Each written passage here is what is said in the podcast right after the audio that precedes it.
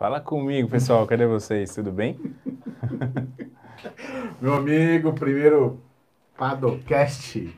É isso? Primeiro podcast de Primeiro padaria. Episódio de, do Padocast, episódio Padocast das padarias. Episódio 1. Episódio 1, Hashtag 1. exatamente. Conta a história que você me ligou quando pra gravar. Quando? É? Foi hoje, né? Hoje? E, pessoal, a gente tem que fazer. Não Hoje. adianta ficar planejando muito, né, Denis? Não, Você é que nem eu. A gente pensa e faz acontecer. Estamos aqui com o nosso querido Denis Paton. Todo mundo já conhece aqui no canal. A pessoa que me trouxe aqui para as telinhas. E o nosso Eric Duran também está participando do papo. Tá na descrição do vídeo, inclusive, Denis. Ah, tá. ó, Denis faz parte. Como é que você inicia o podcast dessa forma, Eric? Falando assim, tá ao vivo. É. Aqui é com nós, com nós é assim. é. Vamos ver aqui se tá falando é melhor ao que perfeito. E o aqui. planejamento? O planejamento. O planejamento é esse. É explorar entregar o conteúdo, sabe, né? Ajudar as pessoas. Isso aí. Valeu, Eric. Boa tarde, galera. Então, pessoal, a ideia desse podcast, o canal batendo 100 mil inscritos agora, a gente vai trazer mais conteúdo para vocês, cada vez mais, essa é a intenção. Teremos quadros novos, vamos visitar padarias, já falei isso para vocês.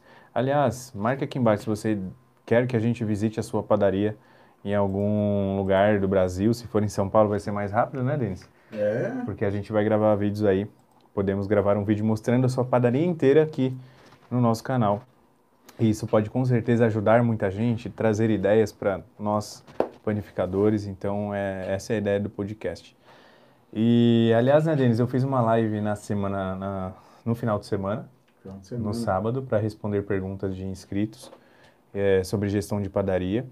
Só que eu não estava vendo os comentários. Não sei porque quando eu abri a live aqui não, não mostrava para mim, né, os os- o chat. E aí, quando eu fui assistir pelo YouTube, eu vi que tinha um monte de pergunta. Então a gente pode responder. O que você acha, meu amigo, de Eu me ajudar até a responder? já começar porque é, depois que a gente até alcançou, né, Everton, esse processo do canal cresceu rapidamente e o Instagram também, né, deu uma, uma O Instagram também. agora, e a gente percebe que o engajamento do pessoal começou a aumentar e foi quando a gente colocou a pergunta lá e você teve essa ideia de responder no YouTube que eu achei muito bacana, porque as pessoas podem interagir com você, só que perdeu essa interação, então agora a gente vai responder de novo. É isso, velho? Tá tudo certo? Isso aí, tudo certinho. Então, beleza. Legal. Então deixa eu pôr aqui, né? E Vamos aí? recuperar aqui as telas? Vamos embora. E aí, pessoal, o que, que a gente vai fazer? Ó, já estamos ao vivo, Denis, ali. É. na nossa telinha aqui. Nossa telinha aqui, ó. É. Aqui dá pra ver o... ah, Hoje nós estamos conseguindo ver, tá? Os comentários do- do- das pessoas aqui. Nós traremos, pessoal, aqui nesse podcast, pessoas da área de panificação, pessoas que possam agregar para nós, então, donos de padaria, fornecedores, amigos, parceiros, funcionários. É, Aliás, o chefe Marcos saiu mais cedo hoje, né, Eric? O que aconteceu com ele? O chefe Marcos tinha um compromisso importante com a, Com a com a esposa? esposa dele e tal. Hum. Aí ele hoje não pôde comparecer com a gente lá nas gravações. Entendi. do aqui, mas. Num Ele- próximo momento, próximo ele momento, vai vir. Vamos entrevistar ele aí sim. Legal. E a ideia aqui é entrevistar muita gente, né, Everton? Muita gente. Vamos entrevistar, vamos trazer gente da área, gente fora da área, trocar ideia, fazer um monte de desse network com outras áreas também, importante. Hoje a gente conversava, né, Denis, com um fornecedor na padaria há pouco tempo sobre energia solar.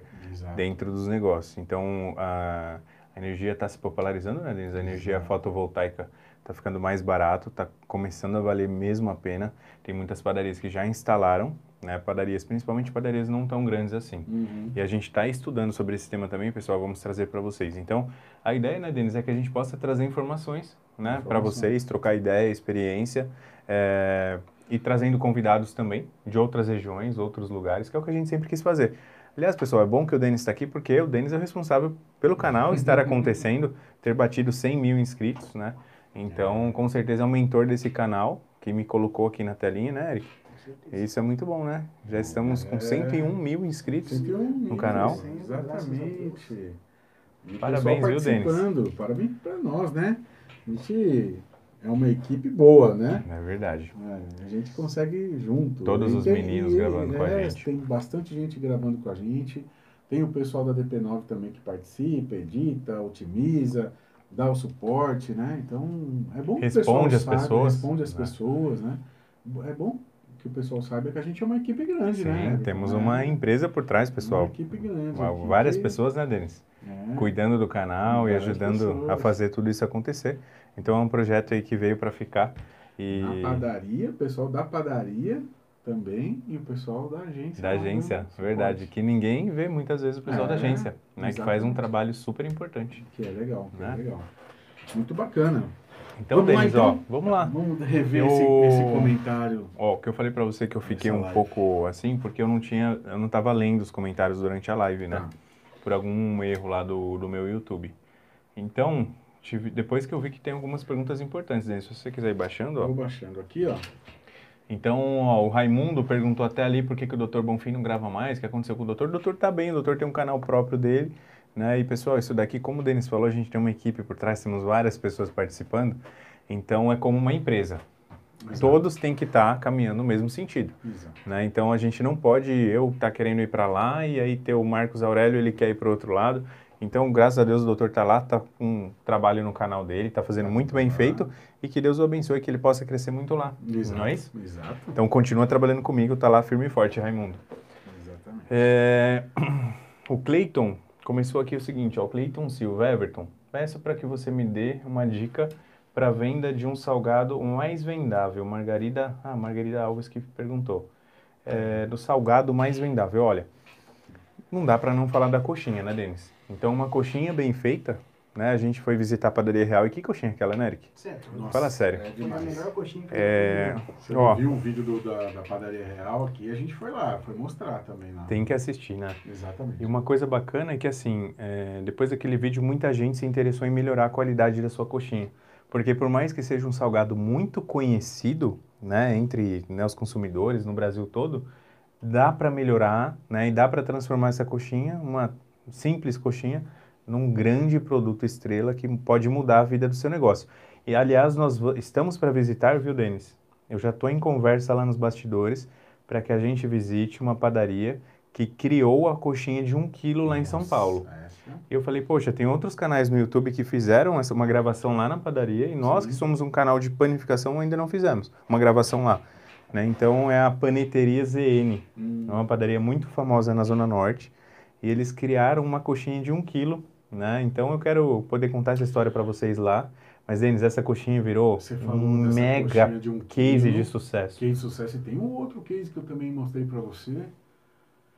É, já faz um tempo, a gente tinha quase marcado para antes da pandemia, que é um rapaz que fez rodízio de coxinha. Você lembra disso? Lembro, ou se A eu gente lembro. chegou a, a marcar lá e aí travou Veio a tudo. pandemia.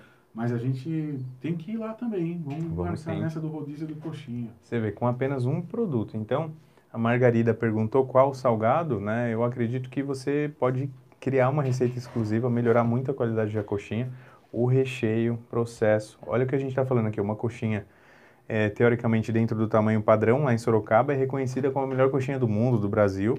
E uma coxinha em São Paulo que também mudou a história de uma grande padaria.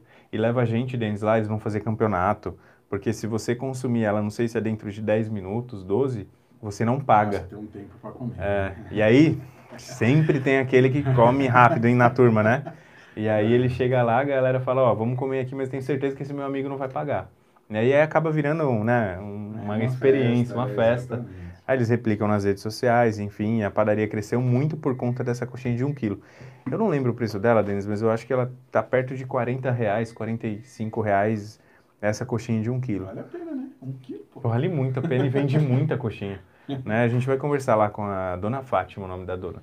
Agora tem da uma padaria. coisa que eu queria falar com você, com de coxinha, porque assim, né? é, Eu sou um bom consumidor de coxinha. Somos dois. e eu acho que às vezes eu me espanto quando eu vou em alguns, alguns lugares, é, tanto lanchonete, né? Assim, não precisa ser uma mega padaria, não. Né? Eu já comi muita coxinha boa em lugares pequenos. E eu diria que, olha, uma das melhores que eu, que eu comi também era de uma senhorinha que fazia na hora. É, e que mais me espanta, sabe o que acontece? Que às vezes eu vou num lugar, que até o lugar é bacana, e você pede a coxinha e você fala assim, mas como que alguém daqui não experimentou essa coxinha? Porque assim, coxinha é uma coisa que Meu, muita gente, a gente conhece coxinha, conhece coxinha de qualidade. Então o próprio, parece que o próprio dono ali não, não experimenta. Às vezes a coxinha vai estar tá congelada no meio, tá fria no meio, ou que nem você falou, o recheio não tem um bom tempero, né? É, e esse é, é tão fácil de você comparar, né? Se a sua coxinha é uma, uma coxinha boa mas no é, mercado, né? Essa é a minha briga, minha grande história aqui na internet, de tirar o dono da operação. Porque Sim. o dono preso na operação deles é exatamente isso. Não conhece Ele vira mais um funcionário na operação, como eu falo, não tem problema nenhum, mas não tem ninguém ali pensando estrategicamente, trazendo eh, produtos novos, né, uma forma nova de se vender, de se oferecer o mesmo produto. Então ele fica vendendo a coxinha para ele tá bom. Muitas vezes ele até compra a coxinha, né, eh, congelada, É. então ele perde a oportunidade de ter um diferencial na loja dele, né, e muitas vezes uma receita de coxinha, pessoal, não precisa nem de um salgadeiro para fazer. O próprio padeiro, olha o quantas, quantas receitas o Geraldo faz. Então, eu ia falar isso, porque o Cleiton perguntou aqui, né? Tá na pergunta lá, o mais Uhum. vendável. Mas é, a esfirra turca é uma palavra de venda, hein? A esfirra turca é um produto estrela Demais, demais, demais. Ela já era antes da gente gravar o vídeo pro YouTube. Uhum. Quando o vídeo estourou, Denis, a gente perdeu o controle de venda.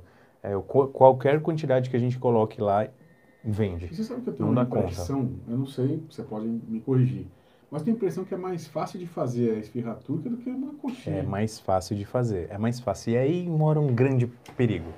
Quando a gente tem uma receita muito fácil, o que, que acontece? O padeiro, o confeiteiro, É. muitas vezes ele fala assim: Nossa, mas eu tenho uma massa que é Hum. melhor do que essa. E eu vou fazer, você vai ver, vai ficar melhor que essa esfirra turca. É, então. Aí, O que acontece? Aí ele perde a originalidade da receita e ele não sabe por quê, o porquê que não vende tanto e não faz tanto sucesso. É. Aí ele fala assim, ah, não deu certo essa receita do canal do Everton aí, não pegou muito bem. Mas na verdade, pessoal, receita campeã, você tem que seguir ao pé da letra. Você pode até querer mudar, né, Eric? Eu penso assim, mas dá um outro nome. É, Não- não- ou não usa o mesmo nome. faz, é. Eu, eu tenho uma lição que é a gente usa no marketing, também usa em outros, em outros fundamentos. Eu aprendi que praticamente em tudo a gente faz isso. Se você tem alguém especialista que já fez aquilo e deu certo, o primeiro passo é repetir aquele passo, é repetir o procedimento, é repetir o que aquela pessoa fez. Tem muita gente que quer, é, até pede orientação, pede receita, mas não, não faz nem a primeira a versão, né? Não, faz a primeira versão, faz aquilo como foi ensinado. Você ficou bom naquilo que foi ensinado, deu o mesmo resultado para você? Primeiro, assim, ele tem que dar o mesmo resultado, certo? Você faz a esfirra turca lá, deu certo com a, com a, com a receita original do Geraldo? Rapaz, aí vendeu, tal, aí você fala, não, então eu vou fazer uma, uma esfirra turca aqui de brócolis com bacon. Então daí você cria em cima daquilo. Mas a gente está entregando ouro. A pessoa que normalmente ensina, ela já, ela já fez teste, ela já pastou, ela já né, perdeu dinheiro ali, ele já está entregando para você aquilo que deu certo. E normalmente as pessoas querem mudar já na primeira versão. Isso eu acho um erro. E, Em se tratando de produção, Denis, acontece muito. Acontece muito, muito em padaria, Troca pessoal. de ingrediente. Troca, não? Isso aqui vai ficar melhor. É, Vou colocar esse temperinho na carne aqui. Aliás, eu não vou nem colocar o limão. é, Sabe porque a carne sem limão é mais vendida.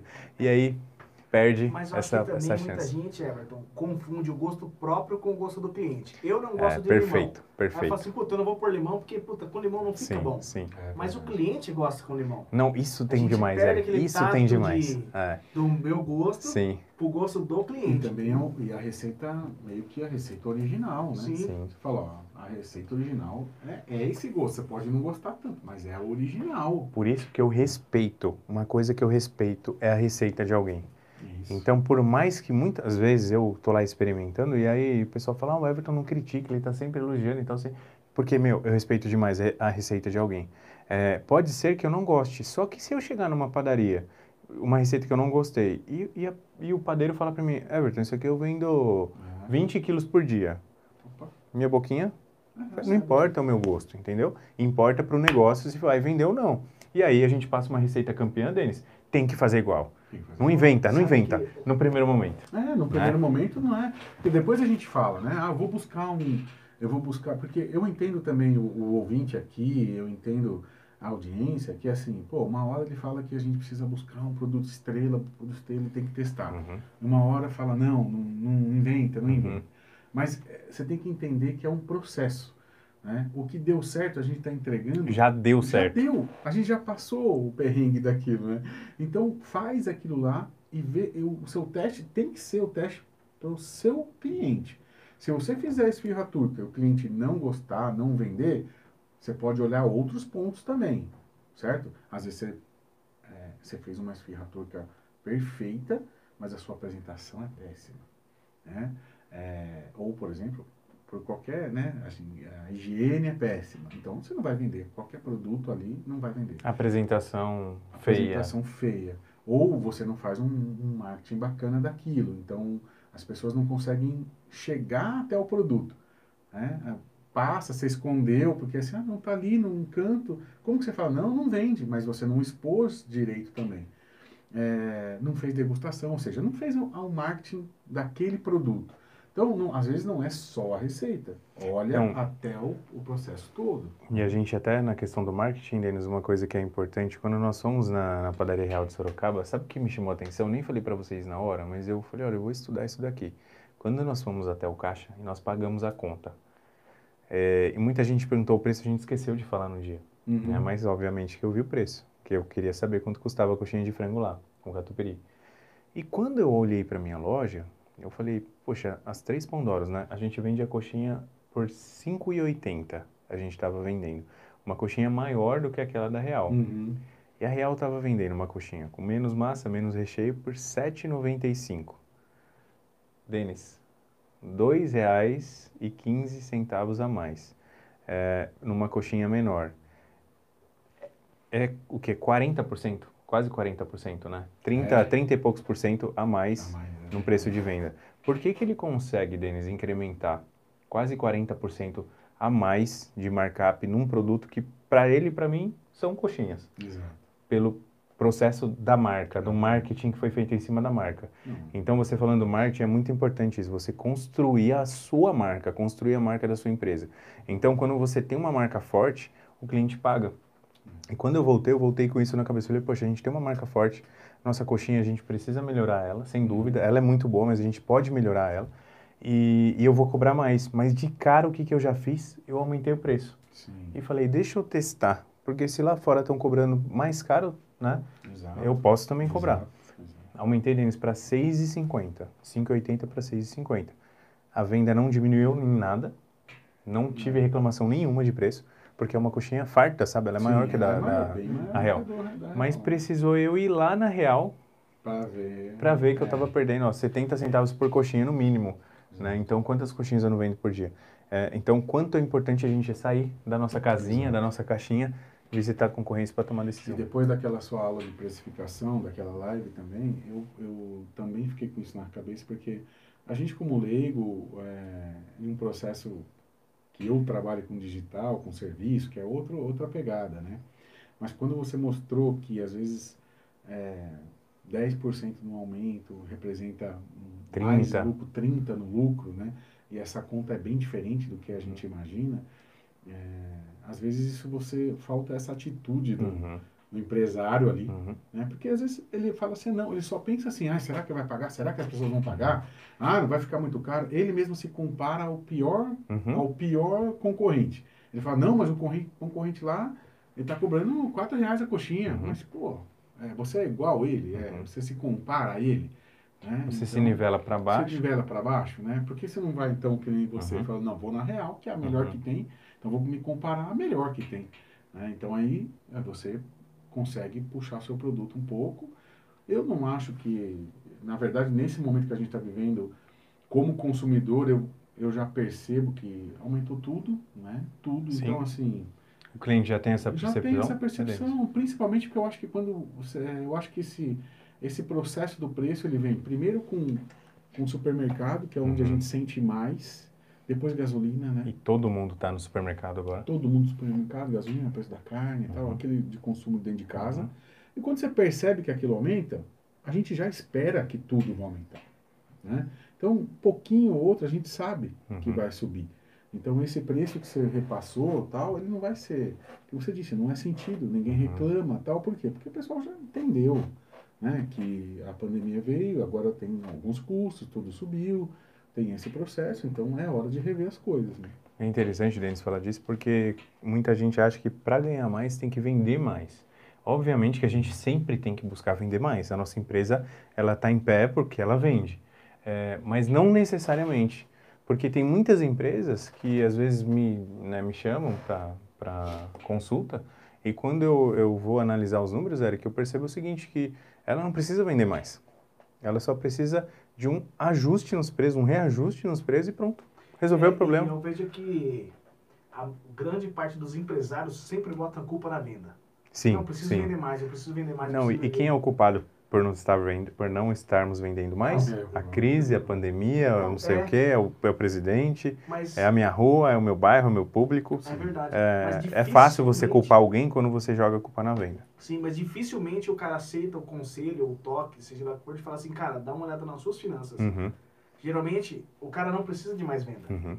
Mas o cara realmente, não, eu assisti aquela live também, que foi uma verdadeira Uhum. aula, o cara não sabe o preço fixo, o cara não sabe, quer dizer, o custo fixo, o cara, o cara não sabe praticamente nada, Uhum. ele só sabe mais ou menos por média. Ah, eu pago acho que 10 conto de, de aluguel, acho que a folha de pagamento dos meninos aqui deve custar em torno de Uhum. 15, aí o cara não se programa para 13 terceiro, não se programa para nada. Férias. Férias, demissão, pedido de conta, o cara não se programa para absolutamente nada. E aí, se você for ver, o cara tá meio que empatando, mas tem muita, muito corte de despesa ali, que se ele fizesse, ele não, não Uhum. Com precisaria vender certeza, não precisaria. Porque eu também acredito na seguinte, lógico que acho que depende muito do ramo, vocês têm muito mais experiência do que eu. Mas pouca gente também conta que quanto mais venda, provavelmente mais mão de obra você vai ter que ter para atender. Por exemplo, eu tenho um salão que vende lá almoço. Sim. Aí eu falo assim, preciso vender mais, preciso vender mais. Se você começa a vender mais e não tem suporte para atender a todos, você peca no erro de prestar um mau serviço, que eu acho que é mais difícil de reverter Sim, sem do que o contrário. E É. aí muita gente fala assim, eu preciso vender mais, preciso vender mais. Aí o que acontece? Vende mais, contrata mais, com a mesma margem de lucro tudo igual, dá elas por elas É. de novo. Porque se ela está precificando errado, Érica, o que vai acontecer? Quanto mais ela vender, pior vai ser. Porque maior vai ser o Exato. prejuízo dela, o tombo. Então, é, primeiro ela precisa resolver a lição de casa. Faz a lição de casa bem feito, bem feita, e aí com certeza, agora sim eu vou buscar um crescimento porque eu sei que se eu, o que eu estou ganhando com aquilo que eu estou vendendo. Né? Então tem que conhecer mesmo todos os custos. Tem, um, tem, uma, tem outras perguntas aqui? Que você acha, meu amigo? Você ia complementar? Ah, eu te cortei? complementar uma, uma, uma coisinha só que vocês falaram que eu acho que é interessante, o Eric até falou. É, a gente começa a perceber os grandes empresários, você também, hoje na internet tem tá cheio de, de entrevistas e a gente consegue entender um pouco da mente desses empresários né, de sucesso e você percebe que tem um ponto, que é o que o Eric falou aqui, que é assim, olha, é parar de jogar desculpa em qualquer um. né? O Everton falou crise tal, aquilo, aquilo outro, não aceita o toque, Uhum. acha que é. O primeiro ponto é assume a responsabilidade. Uhum. Para de tentar achar que é do funcionário e tal coisa, porque se você tem esse hábito, né, quando o empresário tem um hábito e faz o cérebro procurar um culpado, ele nunca consegue assumir a responsabilidade, entendeu? E é gostoso a gente assumir a responsabilidade, porque quando a gente assume, a gente ganha um poder automático. Quando você fala, cara, a responsabilidade é minha, você pode assumir uma culpa ou um poder. Cara, então eu tenho o poder de trocar a coisa. Eu tenho o poder de mudar isso. Então, quando você se coloca como empresário que é responsável pelo seu negócio, independente de governo, crise, funcionário, de tudo isso, as respostas chegam para você. O seu cérebro vai busco- buscar soluções. Então, quando o Eric fala assim, pô, você vai começar a ver uma dica, alguém de sucesso, você vai falar, pô, o que, que eu posso implementar no meu negócio? Eu sou responsável pelo meu negócio. Por que, que a minha coxinha eh, não vende tanto? Então, peraí, eu vou ver, porque eu tenho poder de decisão de trocar a receita, eu tenho o poder de decisão de trocar o preço, eu tenho poder de deci- decisão até de tirar esse produto da minha loja. É um produto que você chama lá, como que é? Cachorro, cachorro lá? É, os dogs, né? os cachorros, dogs né? lá, é. Um produto ruim, um, pouca margem, não vende nada, a decisão de tirar da sua loja é sua. Mesmo que esse produto fale assim, ah, mas todo mundo vende, eu Ai, tenho que mas ter. a minha mãe Não. gosta, quando É, vem mas aqui é- tem que encontrar esse produto. Não, que- entendeu? Então, assim, ó, precisa entender que quando você é empresário, o poder de decisão é seu. Se o funcionário é ruim, você troca. Se o produto é ruim, você arruma. Se as finanças estão, estão se faz não, mas aqui é ruim porque a gente é, fatura muito, mas não ganha dinheiro, o lucro não aparece. Peraí, olhe para isso então. Assume, primeira coisa é assume. que você é responsável por tudo Não, Denis, olha, isso tem um, um poder que você falou, porque Você ganha poder. é, eu recebo muitas mensagens assim de. Tem pessoas, Eric, que me mandam assim: Poxa, Everton, estou numa situação muito difícil financeira, eu não sei mais o que fazer, não tem solução. Eu tô assim por conta da pandemia, né? A pandemia chegou, ou então, ah, eu tive um filho agora, ou então, ah, eu me separei agora, então Sim. minha vida foi, não, não tenho reserva nenhuma. É assim, olha, aconteceu tal coisa, veio a pandemia e eu não tinha reserva, né? E por conta da pandemia eu tô numa situação de falência, né? Uhum. E aí, primeira resposta que eu dou, eu falo, calma, você não, você não tem reserva não é por conta da pandemia. É. Você não tem reserva porque até agora na sua vida pessoal você não se organizou, não tomou as decisões que tinha que tomar e você não acumulou nenhuma reserva. Hoje você está assim, a pandemia, claro, ela veio e aí né, diminuiu a nossa venda, então as empresas perderam um pouquinho do capital de giro, ou muito, né, capital de giro. Mas assim, Denis, percebe que eh, a gente, eh, a gente não, a maioria das pessoas tende a jogar a culpa numa situação de algo que ela vem carregando de, um- de um tempo para cá. E o que, que acontece com essa mesma pessoa no ano que vem, Eric? Agora vai a pandemia, certo?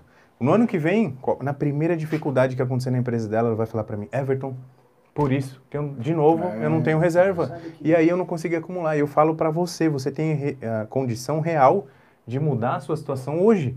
E falar, daqui para frente eu vou me planejar. Poxa, mas no meio da pandemia, ótimo. Exato. Porque se você conseguir arrumar agora no meio da pandemia, imagina depois o que você não vai fazer com sua vida financeira. Exato. né? E é uma lição, que nem você falou, pô, é, ao invés de ficar colocando culpa na pandemia, é, você pode olhar para si e falar, pô, eu falhei nisso, então Uhum. eu não vou falhar a segunda Exato, vez. exato. E a gente Né? sabe, Denis, onde a E gente muita- falha. E, e Everton, Sabe. olha, tem uma, uma outro, um outro hábito que eu, eu até falo assim, ó, para quem é, trabalha comigo e para os alunos que eu tenho, falo, a primeira coisa é, não acha que a sua vida é igual a de todo mundo. Uhum. O pessoal que vem aqui fala assim, não, é porque a crise né, tá ruim Tá pra todo mundo assim. Tá, tá Opa, ruim pra quem, mano? Peraí, não tá não. Né? eu conheço muita gente que tá querendo que essa pandemia não acabe. Pois né? é. Pelo amor de Deus, né? Falar isso Sim, não na questão Mas da a- saúde, a mas a né? situação- A situação de fechamento de muitas empresas, de restrições em restaurantes, né? Porque aí estão vendendo Sim. muito no delivery. Então tem muita gente que está querendo que eh, os próprios supermercados, Denis, Pois é. né? pois é. Muitos supermercados, É. redes de varejo, estão faturando É. como nunca. Então eles que queriam que essa situação econômica se Uma é, situação histórica, né, Everton? Uma situação histórica, guerra é a, é a pior crise que um Uhum. país pode, Uhum. pode viver, né? Porque, além de tudo, arrebenta com o vida de todo mundo. Uhum. Mas até em guerra, tem muita gente que ganha dinheiro. Muita gente Muita e tem gente muita descoberta, Tem muita descoberta. Tecnologia, meu amigo, nós estamos aqui. muita quebra de É, paradigma. transistor foi, foi inventado em guerra, em Guerra Fermento. Fria, internet é em Guerra Fria. Olha o Eric falando do fermento coisas, seco. Fermento seco. Morfina. É, É. morfina. Só que tem uma coisa, é assim. Por quê? Porque das necessidades busca soluções. Tem algumas pessoas que vão buscar soluções. Então, assim, ó, se até na guerra tem gente que se beneficia e, infelizmente pela história, algumas guerras foram importantes até pela história da, da evolução, né? Da, de tecnologia, de tudo isso. Para de achar que tá ruim para todo mundo. É. Para aí? de Sabe que achar que tá um ruim para todo mundo. dia que foi, achei bem interessante. Nas crises é que você vê quem tá nadando de sunga e quem tá nadando pelado. É na crise que você vê o cara que era pequeno, mas tinha uma reserva de emergência, tinha um bom planejamento, não estava andando de carro zero, não estava morando em condomínio, mas ele estava de sunga, ele estava preparado para um momento de crise. Mas você vê muita gente que está nadando, na hora que a maré baixa, meu, o cara tá com carro, tal, tal, tal, Sim. o cara confunde, mescla tudo, conta da empresa com conta de casa, com financiamento do carro, aí, a E aí vira uma CNPJ bagunça só. empresa. Exatamente. E eu, eu vejo, Eric, muita gente falando assim pra gente. A gente tá aqui no, no YouTube é, com as redes sociais atendendo muita gente no Brasil todo, até fora do Brasil. E muita gente é, trata essa situação que a gente está vivendo hoje como um grande problema. Então é um problema disso, é um problema daquilo, é problema de funcionário, é problema não sei do que. É, e tem se usado muito a palavra desafio ao invés de problema, que eu acho muito melhor. Uhum. Quando você trata essa situação como um desafio, você primeiro que você já joga para você Exatamente. a responsabilidade. Poxa, eu estou sendo desafiado, então eu vou querer dar conta. Quando é um problema, parece uma doença que você mal, que você não pode fazer nada, Exato. né, para resolver aquela situação. Então, uma dica que eu dou, para de falar que é um problema e fala que é um desafio. Sim. E aí se, se joga nessa fase que você está como se fosse um game, você fala, eu vou passar essa fase, porque estão me desafiando. Né? Agora, um problema, Eric, é algo que está ali, esse problema fica ali, você Exato. não consegue resolver. Né? Então, é- tem que mudar isso, Denis. Tem que deixar mudar. uma mensagem aqui, né? Que estamos vivendo essa pandemia, com certeza ela vai passar. Mas eu tenho total certeza que vai vir outra. Se não for de vírus, é econômica, se não for econômica, é tecnológica, daqui não sei quantos anos. Mas agora é hora de você aprender com essa, se preparar para a próxima. Que com certeza vai ter. Sim. A vida é feita de ciclos e com certeza vai ter uma outra. É. A gente não sabe qual vai ser o modelo da outra. Mas se você estiver preparado, eu tenho certeza que você vai passar mais eu- Tem uma outra coisa também, né, que eu acho que é legal que você falou, que é assim, ó. Às vezes, ninguém tava. Você podia até ter caixa, algumas empresas podiam estar super preparadas para uma crise e veio uma pandemia e de repente pegou de surpresa em outro ponto. Certo? Uhum. Mas o que, que acontece? Se você tem uma estrutura, você tem um entendimento é, que o processo também é não é à toa, né? que não veio uma pandemia à toa, que não veio um processo à toa. Eu já vi, eu vi gente nessa pandemia, empresários da agência tal, que simplesmente mudaram de área, se reinventaram, você entendeu? E, e não ficaram presos no mimimi que a pandemia passou uma rasteira no negócio deles. Não, simplesmente o cara fala assim, meu, não dá mais para abrir as portas, se fechou, tá bom, eu vou olhar para o mercado e vou ver aonde está a oportunidade agora. Então eu vou para a próxima. Porque as pessoas mudam de profissão, as Esse é pessoas o dilema dos mudam. orientais, né, Denis? Eles pensam muito nisso, né? Sempre Sim. numa grande oportunidade, que as maiores estão nos momentos de, de, de grande dificuldade, de grandes desafios. E eu sempre falo que eu tenho uma característica minha de querer jogar. Eu sempre que eu jogo, eu jogo videogame com meu filho, eu gosto de desafio. O Eric tá dando risada, ele sabe É. disso. Eu gosto de desafio, eu gosto de fase difícil. Eu não gosto de ganhar fácil. Eu Uhum. gosto de desafio. Então, quando vem uma situação dessa, eu olho e fa- falo, meu, gente, eu enxergava isso lá atrás, em março, muita gente, eu lembro uma live que eu falei que era, aconteceria algo semelhante a uma guerra, e alguém É. falou que eu era louco, maluco, É. que guerra, Everton, você não sabe o que você está falando, isso aí vai passar.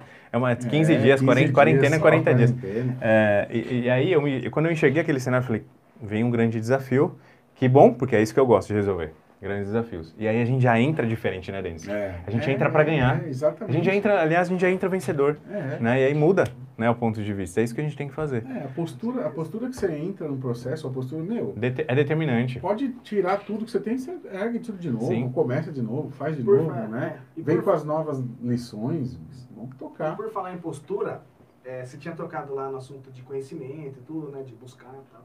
É, é uma coisa que eu aprendi num curso também. Quando você for ver algum vídeo no YouTube, qualquer coisa que você está buscando conhecimento, se porte como um aprendiz. Não, não vai assistir o vídeo do cara que está fazendo precificação, você vai falar assim, puta, mas na minha padaria não dá. Aí você já está Não, você sabe qual que é o problema, Já Eric? está bloqueando conhecimento. Sabe qual que é o problema muitas vezes das pessoas que buscam conhecimento e ela, na verdade, ela já tem na cabeça dela que ela não precisa aprender aquilo que ela já sabe, certo? E quando alguém fala para ela, ela pensa assim. Quando alguém fala alguma coisa muito legal, ela, puxa vida, meu pai devia estar escutando isso. O meu irmão tinha que escutar isso. Nossa, nossa, se aquele meu sócio, meu sócio tem que escutar o Everton. Meu sócio tem que escutar o Denis. É. Meu amigo não é seu sócio, não é, é você que tem que escutar, é você que tem que mudar. A gente só consegue controlar a mudança na gente. Eu não posso mudar o Denis, controlar a mudança no Denis. Eu posso, através da minha influência, né, é, colocar a minha opinião, e aí, se ele me acompanha, ele pode Exemplo. repensar através do meu exemplo. Mas o que eu posso fazer e mudar é, o- é a minha ação. Né? Não é isso, Eric? É muito fácil, né? Quando a gente, quando a gente olha muitas outras pessoas e sabe o, o que elas têm que mudar, é porque a gente está olhando um pouco pra gente. Exato, Porque a exatamente. gente está olhando um pouco, está cuidando mais dos outros do que da gente. Pô, um- uma pergunta a gente ficou 30 É, já minutos. deu 30 minutos. Olha já que legal. aqui. Por isso que, Eric, esse podcast ele tem que fazer, a gente tem que fazer mais vezes. Vai ajudar muita Vamos gente. Gostei dessa pergunta da Cíntia, meu amigo. Ó, Cíntia Qual é? Nunes aqui, ó. Boa tarde. Qual o mais correto numa mini padaria? Sobrar pão ou faltar pão? Olha, Cíntia, s- faltar pão, jamais. É. Você vai queimar o seu ponto. É, é, equilíbrio de zerar, eu digo para você que não é legal. Porque se, se você vender tudo, o que eu falo para os meus gerentes é sempre assim. Se não sobrou sabe, vendeu tudo. Ah, fiz um pão de forma. Nossa, Everton, graças a Deus hoje zerou. Que horas? Ah, 7 horas já não tinha mais nada. Poxa, das 7 às faltou. 22, deixamos de vender. É. É, a gente perdeu venda. Então, é, chegar ao equilíbrio é sobrar um pouco. Uhum. Vai ter que sobrar um pouco e aí você vai ter que trabalhar com a sobra. Né? Então, o que eu vou fazer com a sobra? Qual é o pão que sobrou? Eu posso fazer uma torrada? Eu posso fazer uma brusqueta? Eu posso é, servir como refeição para os funcionários no café da manhã, porque ainda é um pão bom, mas que de repente não está para venda, não dá para vender um pão recheado fresco. Então, é o que fazer com a sobra. Mas você não deixar sobrar, isso significa que você está perdendo dinheiro. Exato. Então, o que é melhor? Deixar faltar jamais, deixar sobrar é o melhor para você. É, eu, eu entendi isso com você Hum. também, é, Everton, porque eu entendi que também que quando zera, né, ou quando você não, não sobra um pouco, significa que você está tirando da venda. Né? Você está tirando da venda. E, e, muita gente. você não vai vender de novo. Exato. É, você Já perdeu, foi. já foi. É, É igual o sorvete. dia. Sabe a história do sorvete? Você, ah, vou tomar sorvete hoje, chega na padaria e não tem, amanhã você não vai tomar dois sorvetes. Exato. Se você tiver vontade, amanhã você vai tomar um só. É, Então você- aquela venda perdeu-se para sempre. né? Então venda perdida não se recupera. E a venda perdida ocorre quando tem ruptura, quando deixa faltar produto. exato. Né? É um grande problema. Legal. Vamos lá.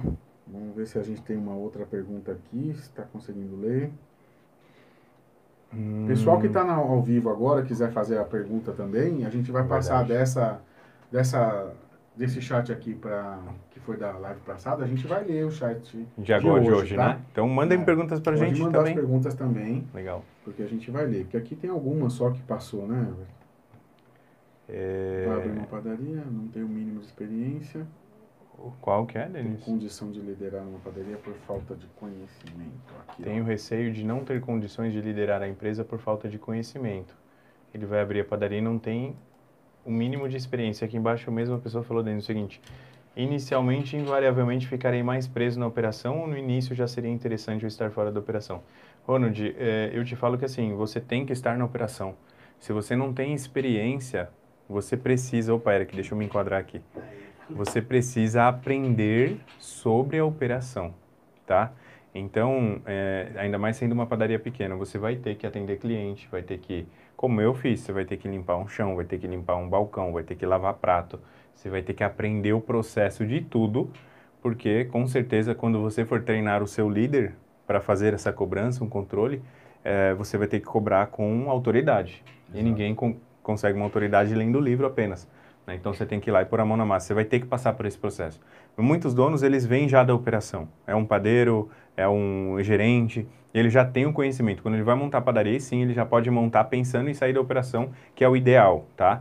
É, você dessa forma, sem experiência nenhuma, você vai ter que passar pela operação como processo de aprendizado, nunca como processo de você ser um funcionário, tá? Isso não pode acontecer porque senão sua empresa ela não vai para lugar nenhum.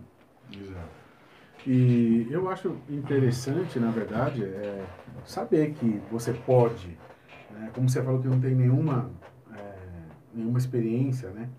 Aqui, no mínimo de experiência no ramo que você não tem, hoje, ainda bem que a gente tem algumas pessoas que estão passando essa experiência.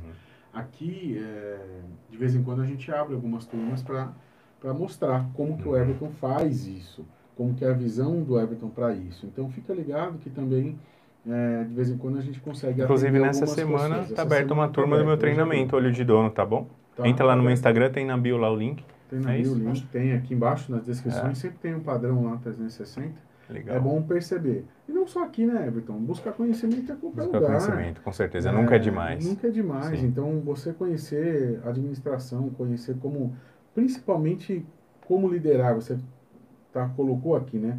Condição de liderar as pessoas. Na Sim. verdade, se você tem essa habilidade, porque todo mundo acha que isso é um dom. E não é. Uhum. Isso é uma habilidade. E a habilidade a gente aprende. A gente treina A gente e fica treina melhor a cada dia. E, tem treinamentos excelentes para isso, para liderança, para habilidade, para comunicação. E Então, o são treinamento que a gente deu no Hotel Ibis aqui em Jundiaí o ano passado, nós Ah. fizemos um evento Olho de Dono, falamos muito sobre lider- liderança. O Eric estava lá, né, Eric? É. Então a gente falou muito sobre li- liderança, foi um dia inteiro, pessoal. De palestra, foi um evento maravilhoso. Então é, dá para buscar esse tipo de conhecimento hoje, graças a Deus a internet está aqui, né, o YouTube ajudando muito e auxiliando. Mas você vai ter que se preparar. É. Não ter experiência, né, é, pode não ser um problema, que eu vou falar de problema mesmo, mas pode ser sim, né, É. se você é, falar, pensar assim, ah, eu vou colocar alguém lá que eu conheço, que tem experiência, que eu acho que vai dar certo. Então, quando alguém hoje vai montar um grande projeto, inclusive dentro de redes, de supermercado, de varejo, eles não procuram, pessoal, aquela pessoa que está na operação. Exato. Porque contratar um padeiro, é, um confeiteiro, não é difícil. Uhum. Ainda mais para uma grande rede. Ele vai contratar um funcionário nosso, ele oferece um salário maior, muitas vezes ele consegue reter esse funcionário, contratar e reter. É, mas as grandes redes sabem que essa pessoa não é a pessoa que sabe aonde que está o desafio e Exato. aonde que está a rentabilidade, a lucratividade. Aonde eu vou ganhar na padaria? Montando uma padaria dentro da minha rede. Né? o padeiro, o confeiteiro, que trabalha na operação, ele não sabe. Então, o que, qual o conhecimento que você precisa ter? É esse conhecimento de buscar resultado, né? sempre aí buscando liderança, né? ser o dono que você tem que ser, né? que é na parte estratégica, sempre. Né? É. E, e assim, né, a gente tem um erro também, que o pessoal sempre acha que a parte estratégica, a parte técnica é a fundamental, Uhum. né? Mas a parte técnica, na verdade, você é o que você falou, você contrata e você pode terceirizar até essa Uhum. contratação porque você segue um padrão. Uhum. Você sabe fazer? Faz na minha frente, tá, tá. Uhum. Então você é um padeiro? É ou Uhum. não é? O produto sai ou não sai, ou você aprende ou não aprende, Uhum. certo? Agora, o, o padeiro, o dono, o empresário, né? Ele pode estar nessa área, mas alguém precisa ser a mente Uhum. pensante. E essa mente pensante, ela que, que tem hoje os melhores Sim. ganhos. Por Os quê? melhores salários os melhores salários, retornos. Os melhores retornos, as melhores habilidades para lidar com pessoas, Porque, Denis, hoje você contrata um consultor, certo? Para fazer a sua uma panificação dentro de uma loja, de uma rede. Exato. E aí o consultor ele vai fazer um trabalho, se for um bom consultor, um trabalho bem feito. Mas ele não vai estar lá na loja. Exato. Então o que acontece? Ele monta a equipe, então a equipe aprende, muito legal. Ele vai embora. Daqui três meses, quatro meses ou até antes disso, a equipe não ficou por algum motivo. A gente sabe que a rotatividade é alta no nosso setor. É, e o que, que acontece com a empresa? Ela tem que Perdeu contratar novamente o supervisor. né? Né? E ela contra... o supervisor não, o consultor. Consultor. Ela traz novamente o consultor, remontar a equipe e ela fica sempre no retrabalho. Então, por isso a importância de você, né? é, e aí eu valorizo muito isso, as pessoas que são a cabeça do negócio. Exato. Essas pessoas sabem fazer acontecer e aí tudo bem se perder um funcionário, se perder al- alguém importante da produção. Ela vai recompor aquele Exato, quadro. né? Então, isso é importante. É importantíssimo. Então é isso, meu amigo, não é? É isso aí. O Thales ó, mandou uma mensagem deles que até ficou retida para análise, né? Eu acho que, É, como aqui. ele postou o telefone, Ele, é, ficou ele retida. aqui, é. O Thales também acompanha a gente há bastante tempo. Ele falou que tem uma amassadeira espiral Gepanese 60 litros usada por dois meses, ainda na garantia da fábrica. Se alguém se interessar, para chamar ele no zap.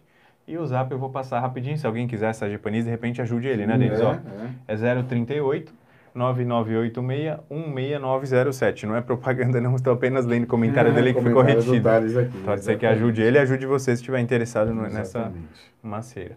Então é isso, né, meu amigo? Vamos passar para a live de Vamos- hoje? Vamos lá, vamos ver. Acho que tá Bacana. aqui.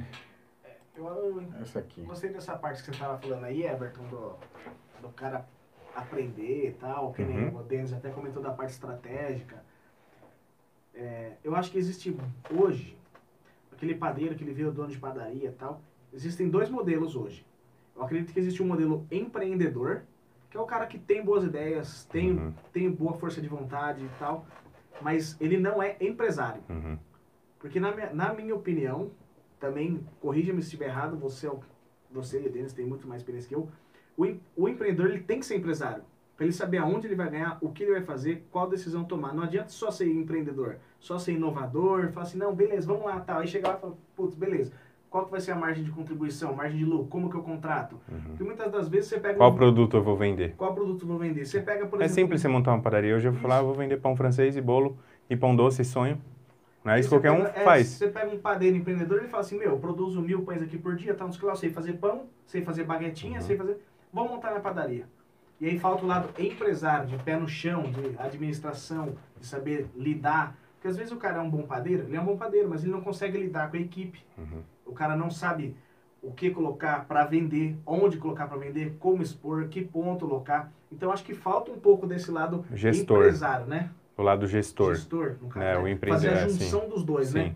Que não- O, o empreendedor ele tem que entender de gestão, né? Não adianta, não basta você empreender porque você tem coragem, né? E você teve uma visão, mas você não tem competência. Então você tem que ter uma competência de um gestor para gerir um negócio. E se não tem, você pode ter um sócio que tenha, ou alguém na sua equipe. Você pode até contratar alguém para fazer a gestão. Né? Mas é, é, é, imprescindível, ainda mais se o negócio for pequeno, que o dono saiba.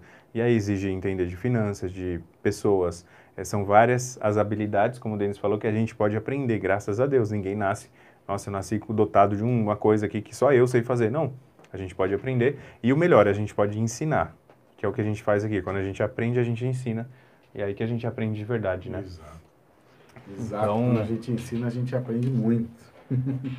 então é isso, né, meu amigo? Ó, quem tá chegando aí, vamos lá. aqui. Pedro Galvão tá na área, pelo que eu já ouvi. Fala comigo, Pedro Galvão. Tudo bem? Pedro Galvão. É, Pedro Galvão me mandou mensagem, ó, tá esperando a caneca dele. Pedro Galvão me mandou mensagem, Pedro Galvão, desculpa, no domingo, acho que umas 7 horas da manhã, 8 horas da manhã, mas eu tava na igreja, eu não lembro, foi, foi de manhã, não lembro o horário mais ou menos que foi. Aí eu sei que eu estava na igreja e não, não retornei, meu amigo, tá bom? Mas manda mensagem lá para mim que eu vou ver sim. É... Quem mais que tá aí, ó, essas duas feras juntas? O Adriano Tobias, fala comigo, Adriano, tudo bem? Que honra você aqui. É, que legal. É, quem mais? O Lozão aí, ó, Lozão na área. Um abraço, Lozão, para você. E a Ângela, é... que falou que tá bombando de vender, né? A receita, receita do biscoito. Oh, que legal. Olha aí, Eric, o biscoito mineiro. Aí, garoto. Tem muita gente Legal. que fala que está vendendo bastante. Que bom que é que isso. Que bom. Né? Nossa, isso é demais. A pessoa isso é faz é uma receita e vende. É. Mas Pô, são pessoas é que enxergam a oportunidade. Sim. Vai lá e faz. Eles né? enxergam a oportunidade. É Porque sempre tá tem. Falando, é, o problema, o problema, o problema. É. ela tá vendendo a rosca, que a gente cedeu lá a receita, tudo, tá fazendo biscoito, aumentou, são dois produtos bons. É é aquele negócio que vocês falaram fazer. de focar. É, tá vendo a oportunidade, não tá mais vendo o problema, tá vendo o desafio. E aí foca no desafio, vai lá e aí Isso. vai passando de fase, vai evoluindo. Olha lá, meu, ela pediu a receita do pão de queijo recheado. Oh, que legal, a Angela falou que eu, eu sou muito empreendedor e tenho uma visão de águia. Obrigado, Angela. é, quero me preparar bastante para vender essas delícias brasileiras em New Jersey. Olha que legal. Para a comunidade brasileira onde eu moro. Eles matam saudade do Brasil, comendo essas delícias com gosto de Brasil. É, que legal. que é, na pandemia ela veio e não conseguiu voltar. Já que legal, Ângela. Obrigado pela mensagem. Adriano Tobias também, ó, já testou vários produtos, super top, mas não estou conseguindo expandir para colocar esses produtos junto com os meus. Estou preso na operação. Compro, produzo, vendo e faxino. Help! Adriano Tobias, tem que sair da operação, meu amigo. Tem que ganhar mais com seus produtos, sair da operação, treinar alguém para liderar a sua equipe e aí você vai expandir, né? Já que você está querendo multiplicar seu negócio, né, você precisa estar tá fora. E aí você com certeza vai enxergar uma oportunidade que às vezes, Denis, está na nossa frente e a gente Exato. não enxerga. Exato. E nessa pandemia, o que tem de negócio que está assim, poxa, eu passo ponto, eu entrego, eu quero fazer uma parceria, preciso de um sócio, tem muita gente assim. Né? Então tem oportunidade de crescer sim. Exatamente. Mais ainda nessa, nessa pandemia. Vem para a turma, Adriano. Vem para a turma aprender como é que faz é isso. isso aí. É... Vamos lá, Flávia. O Fábio Paiva falou que a mensagem dele está sendo excluída, Denis, por algum motivo. Eu não sei porquê, ó. Mensagem excluída pela equipe de moderação do Google. A gente também não vê sua mensagem, viu, Fábio? É, é tá aqui. Mas normalmente quando entra tenta mudar número ou endereço tal, ela, ela não tenta mudar. É, o Fábio também está sempre nos ajudando, Denis, é. aqui com like, com comentário. Tenta mudar as palavras, Fábio, da, da mensagem, que pode ser que passe.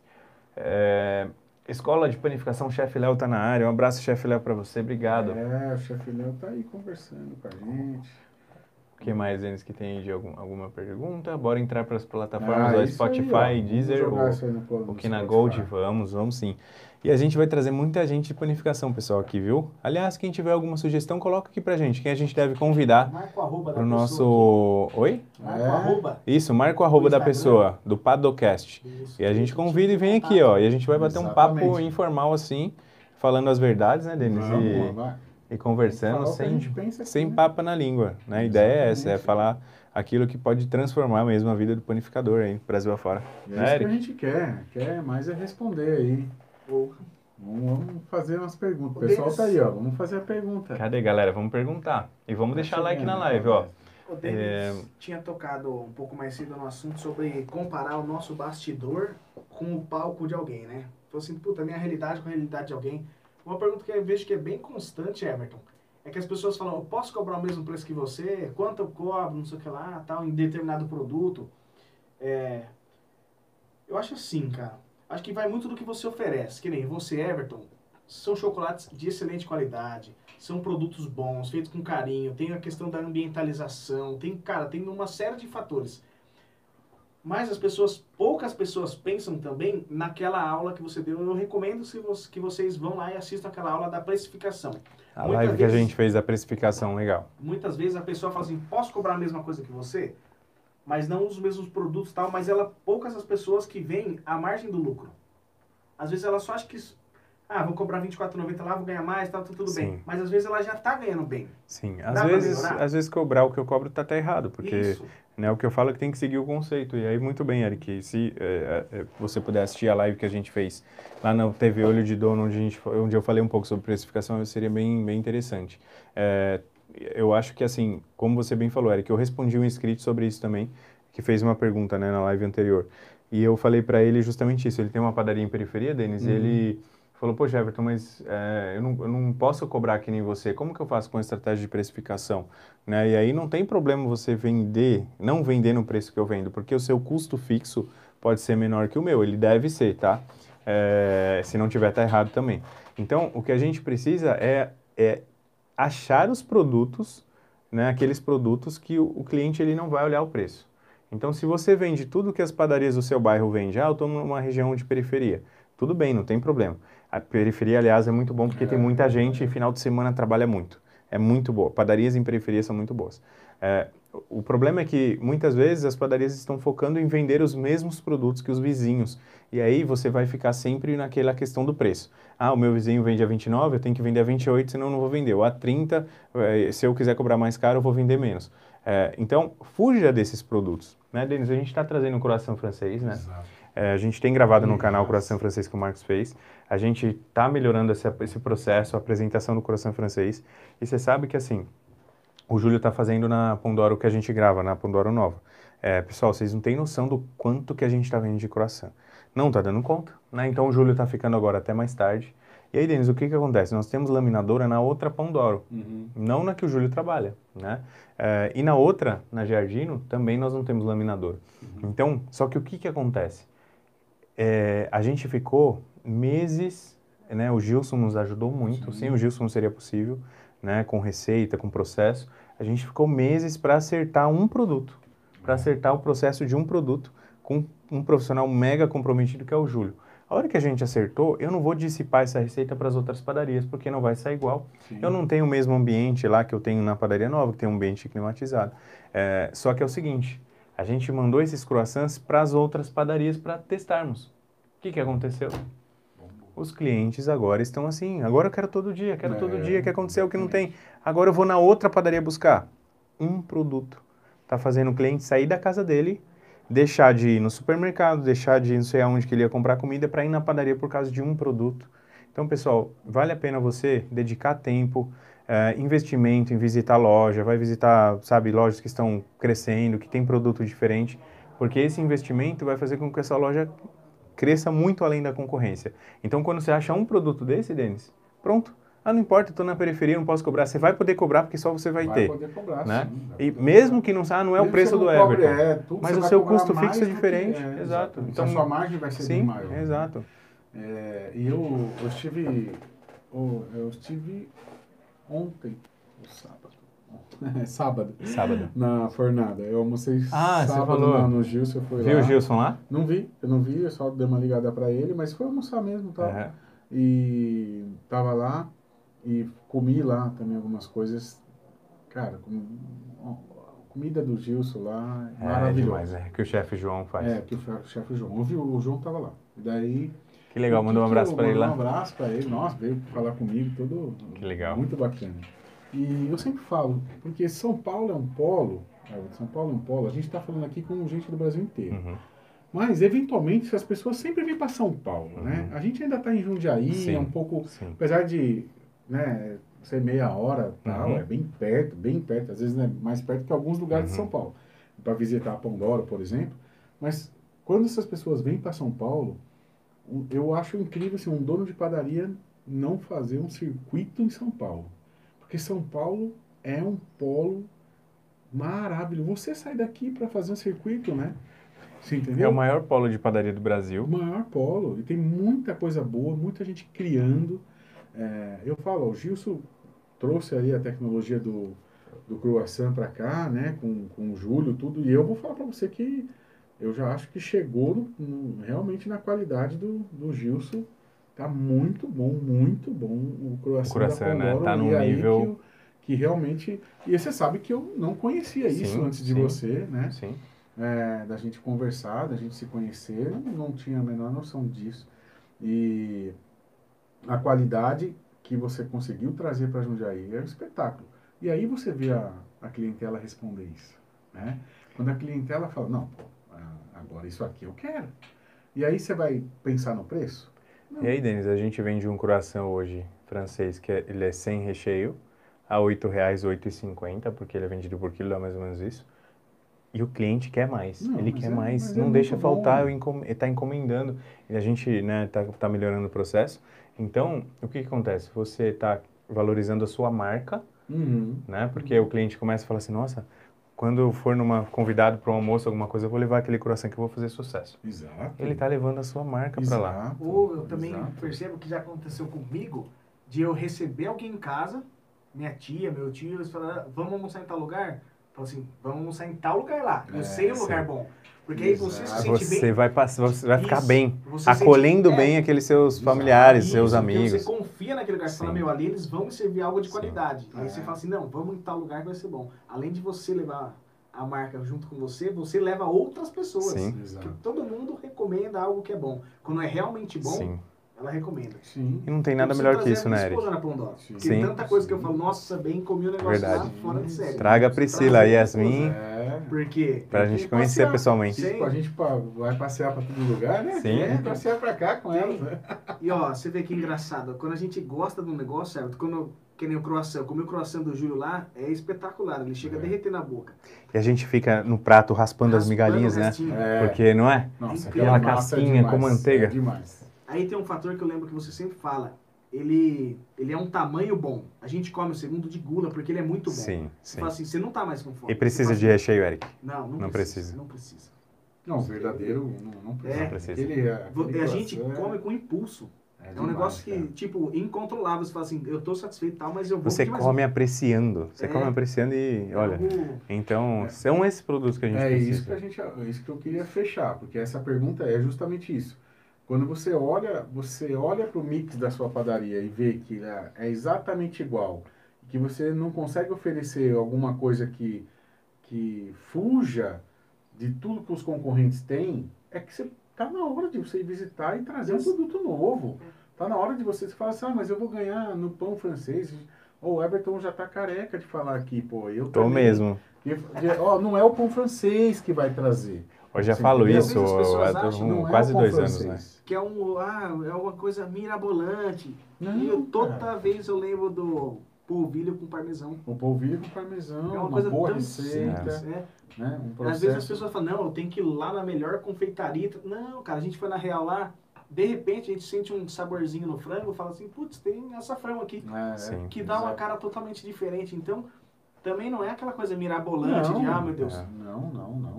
Vá com um olhar de oportunidade. Sim. Olha lá e fala assim, meu, acho Exato. que isso daqui dá pra me levar. Exato. Boa. E eu comecei a reparar no negócio do biscoito de polvilho, interessante. e realmente, eu não vejo em lugar nenhum, Everton.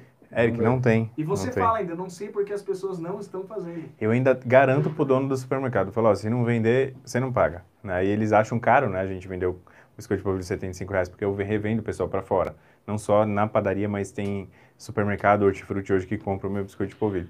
E eles se assustam com o preço, porque eles acham que eu, como padaria, posso vender. Eu falo, não, não é que eu sou padaria. É que você não vai ter outro, não tem outra opção. E o cliente, se É. experimentar, acabou. Exatamente. Não tem como. Tem uma coisa, Everton, que eu vejo acontecer, porque assim, o que, que as padarias sempre estão aí, na, rodando para fora? Elas querem vender para hotel, para empresa, elas querem vender o pão francês.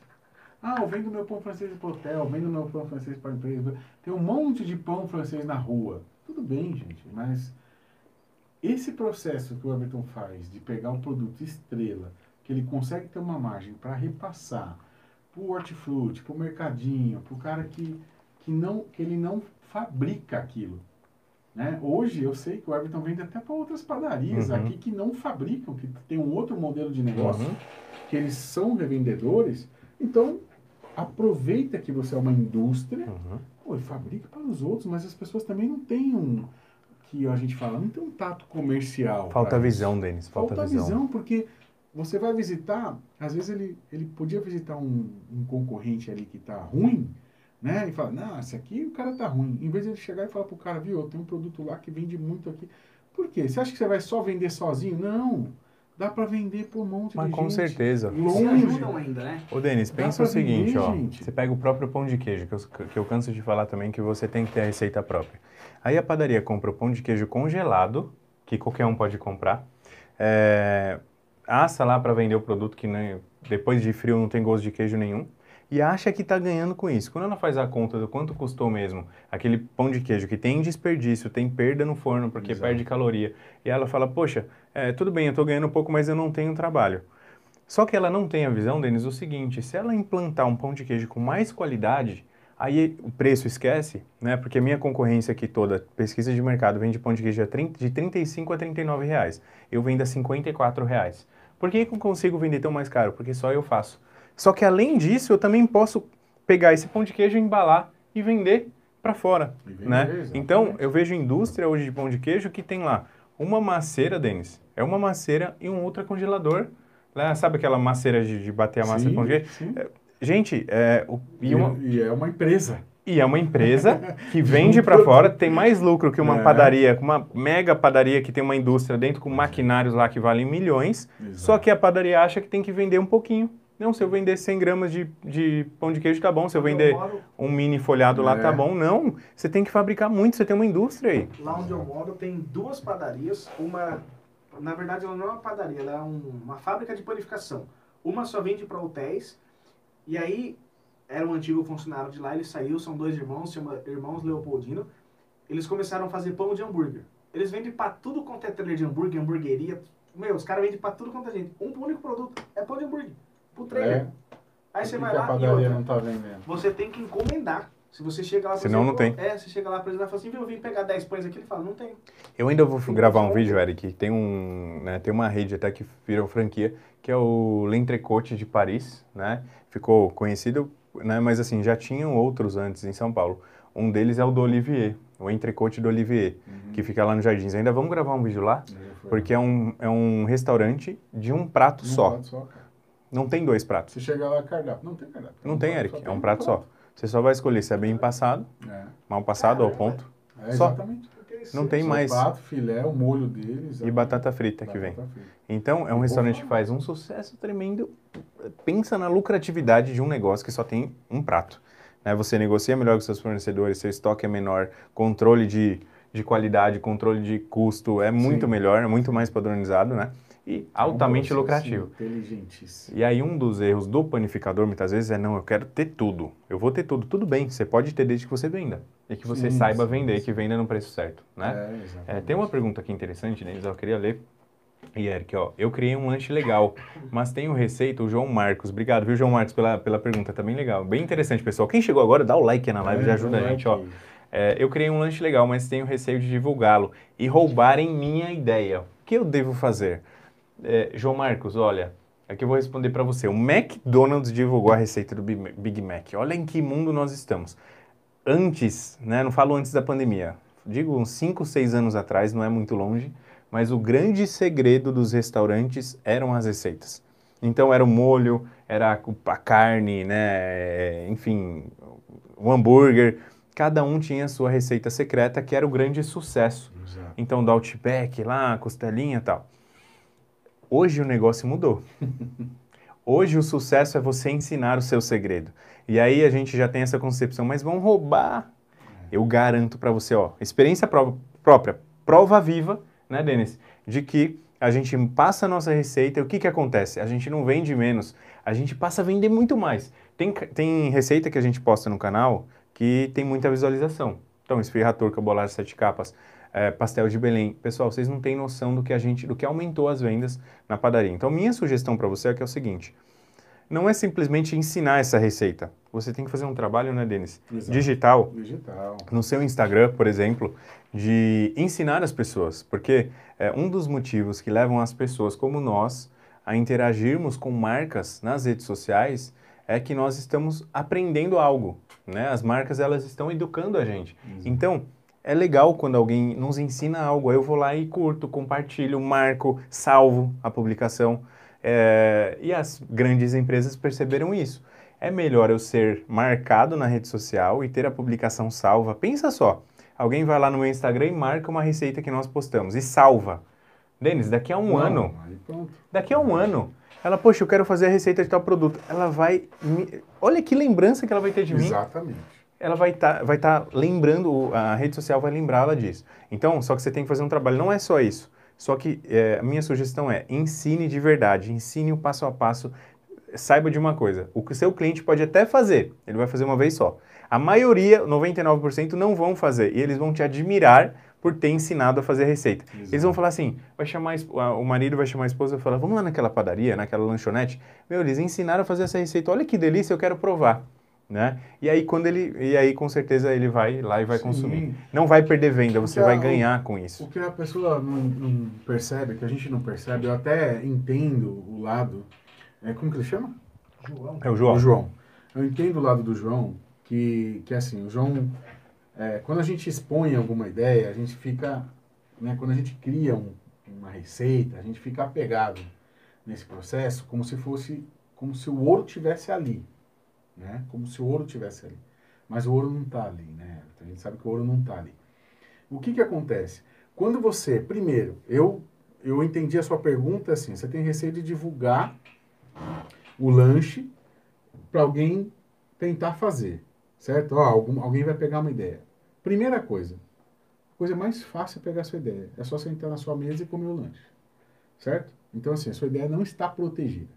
A pessoa vai até o seu restaurante, mesmo que você não divulgue, é, é uma falsa percepção de proteção se você não está divulgando. Não, só quem vem no meu restaurante eu tenho o lanche lá, que é o lanche secreto.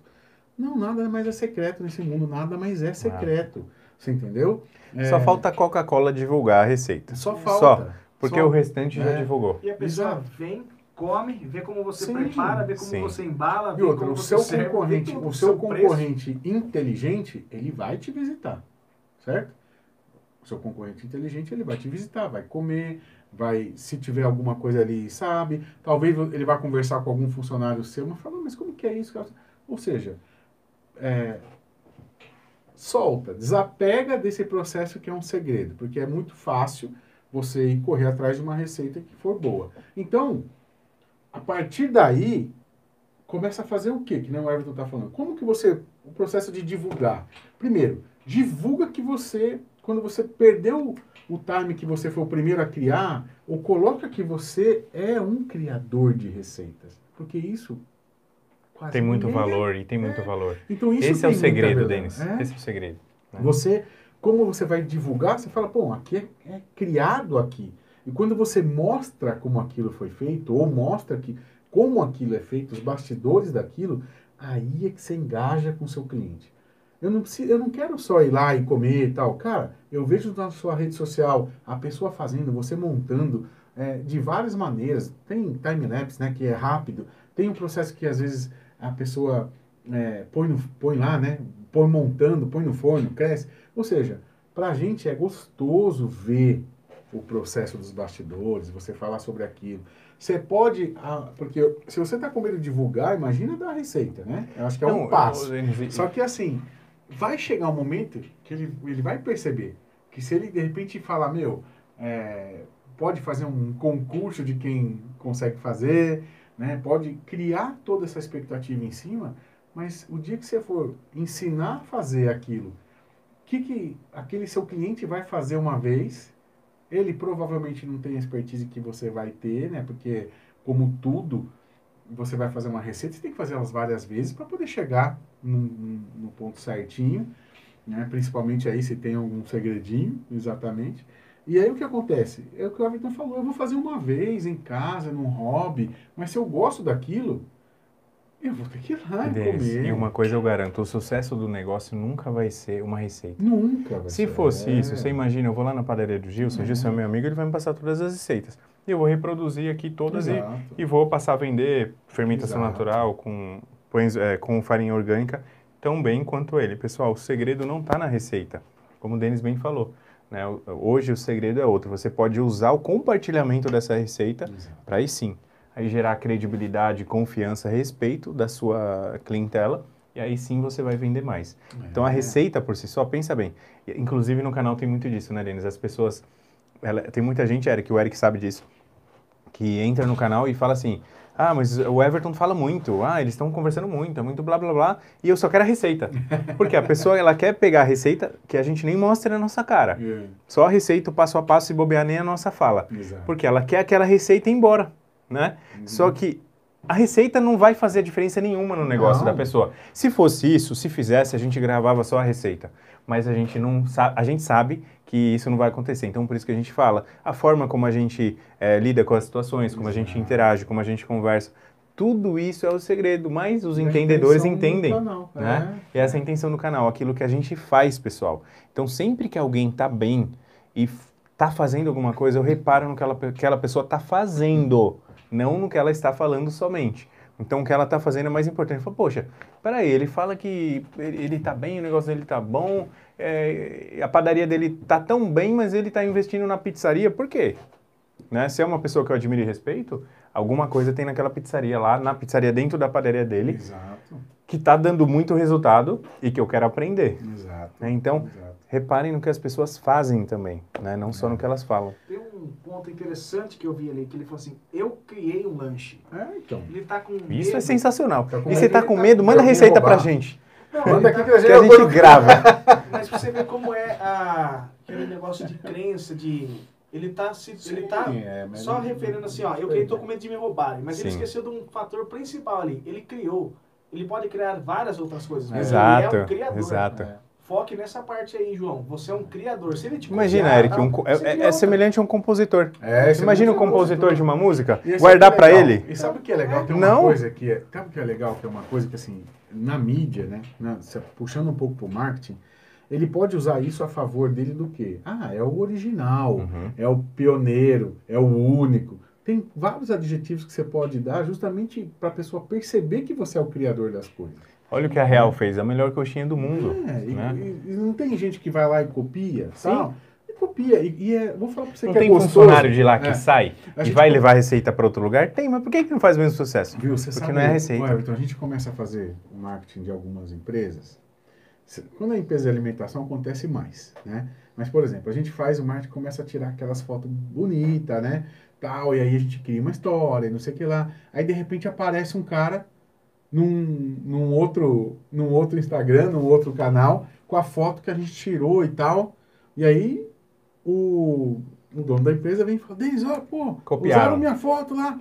Falei, bom, agora, agora a gente chegou num ponto bom. Por quê? Porque agora você é referência. Você entendeu? Quando você é copiado... É sinal que você é virou referência. você virou referência.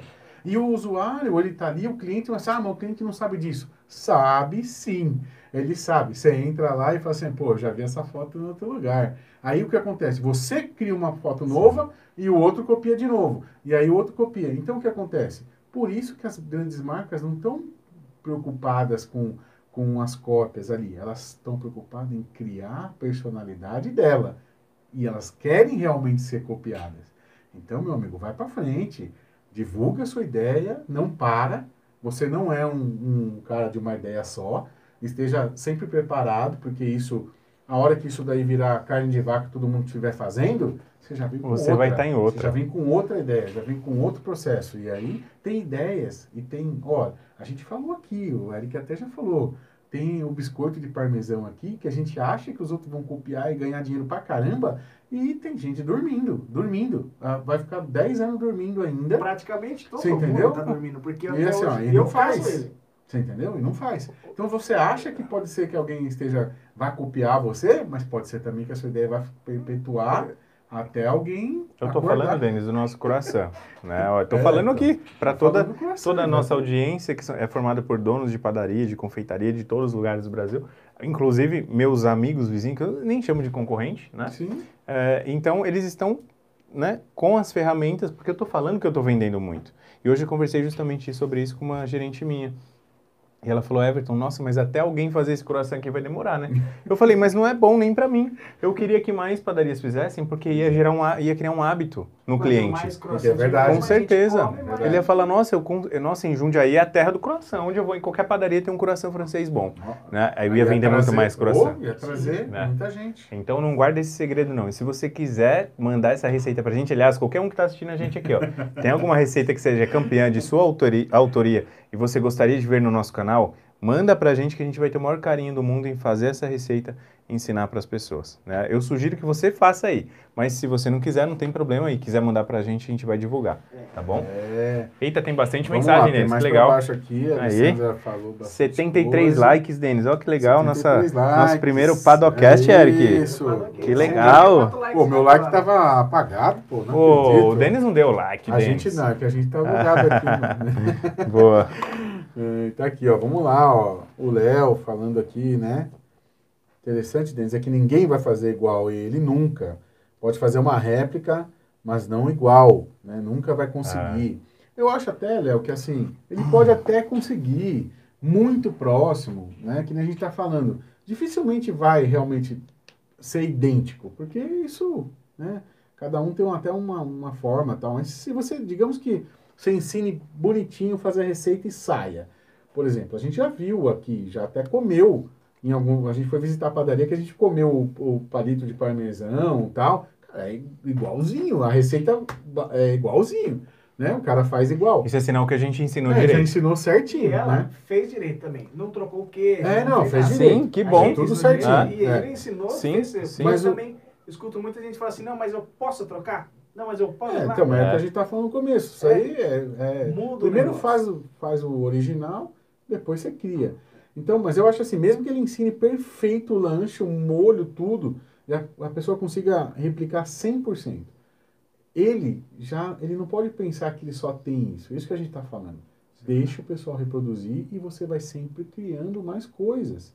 E acontece uma mágica aqui. A gente, eu não sei muito bem por que, que é isso, mas é o que a gente fala. Quanto mais você ensina, mais você engaja, mais as pessoas querem comprar de você. Eu não sei se é generosidade que causa generosidade, ou seja, eu quero comprar de você. Me ensinou, então eu vou comprar de você. Normalmente é assim que a coisa acontece. Mas é, a É. gente recebeu um casal de São Paulo, um né? gatilho da Você recepção. lembra, Eric, um casal de senhores que vieram de São Paulo? Eles falaram, olha, a gente veio até aqui para consumir o croissant de vocês e no dia não tinha, tinha acabado. Você lembra disso? E aí, Denis, ele falou, meu, eu adoro o fran- francês e quando eu vi o vídeo de vocês, eu quis vir aqui para ver se realmente é o que eu comia lá na França, né? Pois é. Então a gente melhorou esse croissant até, inclusive, e se ele vier para cá, a gente melhorou o processo, ele vai encontrar, porque agora não falta, na Volta, padaria nova não falta, volta, então. né? É, mas é uma prova de que quanto mais a gente também um compartilha, né? Até chegar no ponto. Até chegar no, no processo, né? O lance é o processo. É. Mais importante que a receita é o processo. Né? Então, E também tá, eu acho que ele veio bem no começo, na fase de teste, né, Everton? É, faz então um a gente tinha já, né? lançado o vídeo e ele veio. É. Passou uma semana ele veio, né? É, então, então. a gente estava bem no início ainda. É, então, aí agora já está estruturado, tá todo Sim, dia tem. verdade, né? tá verdade. tudo- tá que o legal é isso, que bacana. nós somos uma padaria real, né, Denis? É Então, real. quem vem nos É. visitar aqui, pessoal, quem já veio com certeza viu que assim, é uma padaria normal, né? Temos nossos produtos estrela, nossas É. estrelas lá, pão Companhia francês. Limitada Marcos. É, tem até pão francês, né? É, e também temos defeitos que a gente está sempre É, aprimorando, claro, buscando melhorar, nunca se vitimizando e sempre batalhando para melhorar cada Sabe dia o que eu mais. acho que é legal? Porque assim, ó, se você vier na Pandora, aí tem uma coisa que eu acho que é até mais interessante, sabia? Porque assim, o cara vem na Pandora, às vezes ele fica olhando só os defeitos. Sim. Né? Ah, tá, tá, tá. E eu imagino que é assim, cara, se o cara sentar na Pandora, conseguiu achar um monte de defeito, ainda ele tem que olhar e falar assim, pô, e além de com tudo esse defeito, ainda a gente consegue filmar, gravar, ensinar, É. ajudar outras pessoas Sim. né? E as pessoas gostam, vêm de longe. Cara, então é porque você às vezes consegue ser melhor que a gente ainda. Não É é? aquilo que eu Pô, falei. Vai de- lá, faz, faz, porque tem, sempre tem coisa para melhorar. Sempre tem coisa. E é uma, é, em todo o processo de uma empresa também, quando você, Everton, fala, meu, tem que sair da operação. Quando você sai da operação, sabe quais são as pessoas que mais sofrem ou não conseguem fazer isso? São as perfeccionistas. Por quê? Porque quando você sai da operação, você tem que dar poder a algumas pessoas. Você tem que dar autonomia, Você senão o negócio tem não que funciona. dar autonomia. Só que essa autonomia, ela, ela é passível de erro. A pessoa também está ali. Seu gerente ele tem um processo, você ensina e tal. Só que se você sempre acha que você faz sempre melhor que todo mundo, aí sim, você vai limpar o chão, você vai lavar o banheiro, você vai ir pro caixa, você vai. Por quê? Porque você, ninguém sabe fazer igual você. Ele não só acha, Denis, como com o passar do tempo, ele passa a gostar de receber um elogio. Tem cliente que vai, bate nas costas, e aí o cliente adora ver o dono Só trabalhando. você faz assim, E nossa, eu né? vou lá que o dono tá suando a camisa e tal. É, e aí, o- aí o dono, ele faz um elogio, nossa, por isso que o negócio tá bom, porque você tá sempre aqui e tal. Aí ele volta para casa, nossa, ele fala para todo mundo, é, eu sou a pessoa e tal. E aquilo alimenta, aquilo retroalimenta a necessidade dele de estar ali na operação, atendendo porque ele foi elogiado, ele acredita realmente que ele é o Neymar do atendimento, que Exato. ele é ninguém, nem insubstituível. Mas e ninguém é. Quer um- uma resposta, Denis, para isso? Né? É, o setor de panificação, ele já não é novo em São Paulo, né? São Paulo, berço da panificação aí, desse modelo novo de panificação de serviço. É, então a gente já está, Denis, na segunda, na terceira geração. E essa geração que estava, Eric, à frente do negócio, começou o seguinte, é, ficou, ficando muito velho, então o dono que estava na frente lá começou a envelhecer, alguns faleceram já, e aí vem a segunda geração, o que acontece? O negócio continua rodando, É, né? Por quê? Não dependia dele, mas ele passou a vida inteira acreditando naquilo e pior, ensinando, Sem mim isso aqui não vai. ensinando a próxima geração, né? Ensinando Ninguém faz que nem é, eu. Não, é. Se você não estiver aqui todo dia, o negócio não vai funcionar, É. você não vai ganhar dinheiro. E aí ele ensina isso pro sucessor.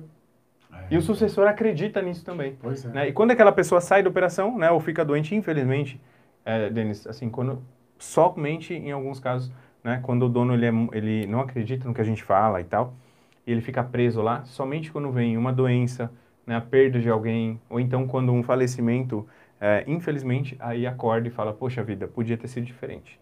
Uhum. né? Eu podia ter curtido, eu podia ter é, crescido, eu podia ter expandido a minha rede, eu realmente não precisava estar sentado aqui no caixa. Exato. Só que aí, o que, que aconteceu? Ele perdeu, já era. Ele perdeu tempo. É. né? Então, isso é muito triste. E, é, é triste e também eu vejo outro, outra forma de ser triste quando as pessoas também assim, ó, elas conseguem até delegar algumas coisas e aí reclamam de fazer coisas que é da função do estrategista. Você entendeu? E aí, de vez em quando ela. Porque o que você mais vê é o dono achando que ele faz a melhor coisa na operação. Não, porque isso aqui tem que ser assim, assim, assim. É. Tudo bem. Né? Isso é bem mais comum. Aí você fala, bom, se você não largar e não ensinar e não deixar as pessoas fazerem, sempre você vai ser o melhor daquilo. Então não adianta, né? As pessoas que acham isso. E tem um outro tipo de dono que ele se é, ele se martiriza pelo trabalho que ele tem que fazer, Uhum. sabe? Quando ele observa a coisa que está, que assim, enquanto os- as pessoas estão lá na correria fazendo o operacional, e ele tem tempo para ver outras coisas, Uhum. ok? E aí de repente ele, de repente a pessoa fala assim, não, mas se não sou eu que vejo isso, que é aquilo, Ninguém Mas vê. Ninguém vê. Não, mas peraí. Aí isso é a sua função. Você entendeu? Então, assim, você tem que entender qual é a sua função. Porque ou você está na operação reclamando que tudo você faz melhor que todo mundo, que você não pode largar na mão de ninguém, ou quando você sai da operação e quando você tem que tomar suas decisões, você reclama porque você tem que E tomar aí, as Denis, decisões. é que nem você varrer a poeira para debaixo do tapete. Exato. Para esconder a deficiência, às vezes a, a falta de habilidade em ensinar alguém, ou a vontade de delegar para alguém, para esconder essa ausência de habilidade, vamos chamar assim, né, porque não treinou, Sim, sim. ele vai para debaixo do tapete. Ele continua fazendo o trabalho para justificar Exato. que realmente só ele, Exato. só com o dono que funciona, e se o dono tiver é, né? E aí, bom, eu tenho inúmeros exemplos, né? Eu sou um desses exemplos, mas de empresas que prosperam, crescem, Denis, e o dono não tem como, é inviável o dono estar em cinco, Está seis lá, lojas, é, dez lojas ao é, mesmo tempo. exatamente. Como que o negócio cresceu e o dono não está lá? Você já parou para pensar nisso? Porque você está acreditando, você está sendo alimentado por uma crença que te leva a não crescer, Exato, para não dizer fracassar, exato. né? Exato. Então, para de acreditar nessa Qual que é o crença. ganho que você tá, né, ali, É, né? Você tocou no assunto da questão do perfeccionista, né? E outro dia eu tava assistindo uma entrevista do Ale Costa, o cara, o dono da Cacau Show lá e tal. Eu lembro que ele tinha essa dificuldade, ele conta que ele não conseguia delegar porque ele falava, pô, ninguém faz igual eu, pô, ninguém não sei o que lá. E aí ele não crescia, Eric. Aí eu, sei, eu não lembro se ele estava falando com uma funcionária ou se ele estava falando com a esposa dele, eu não lembro com quem que ele conta lá, que a pessoa, ele falou assim, não, mas ele tinha que ser igual eu.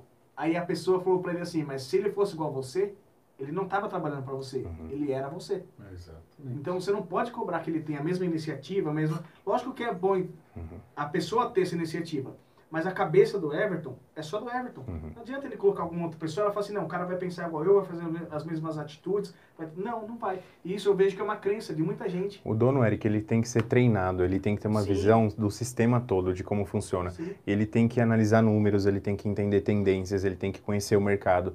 E ninguém consegue fazer isso atuando, atendendo o cliente.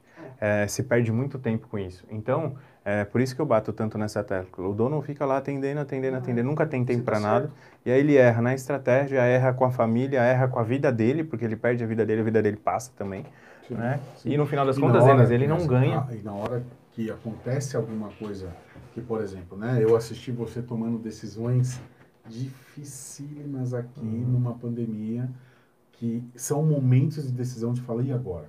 Eu tenho que tomar uma decisão. Seguro, pô, né? É, bom, decisões, a gente sabe, né? É, dispensa as pessoas o seguro. Uhum. Acredito no governo ou não acredito? Uhum. Eu vou aqui ou vou lá, uhum. fecho ou abro, vou contra a maré, vou a favor da uhum. maré. Nessa hora, o que, que acontece? Se você está mergulhado lá, você não tem massa crítica para tomar a decisão melhor. Só que o que acontece? Não tem ninguém na sua empresa para tomar essa decisão. Ela é sua. E se você está mergulhado lá, né, fazendo isso, você é o bom que está lá, só faz isso, faz aquilo, a hora que é o seu papel de tomar uma decisão difícil, uma decisão que pode levar a sua empresa à falência ou pode segurar a sua empresa por mais duas gerações, aí você não está preparado. Você entendeu? E aí que foi nessa pandemia, mostrou que tinha muito dono de padaria, e não é só de padaria. Um muitos negócios. Muitos negócios Sim, que, que, não, estavam, estavam preparados para tomar uma decisão. decisão. Assertiva. Assertiva. Né? Eu vejo alguns programas, tem até o programa lá do, do sócio, né? Do sócio uhum. do, do Marcos Lemone, né? Uhum. Ele fala uma frase que ele fala assim, cara, eu tomo as decisões difíceis. Ele assume. Esse é o papel do dono. Esse é o meu papel. Eu sou o cara que toma as decisões difíceis. Denis, é, é o que eu falo. É você não, não, não é? precisa agradar todo mundo, nem você mesmo.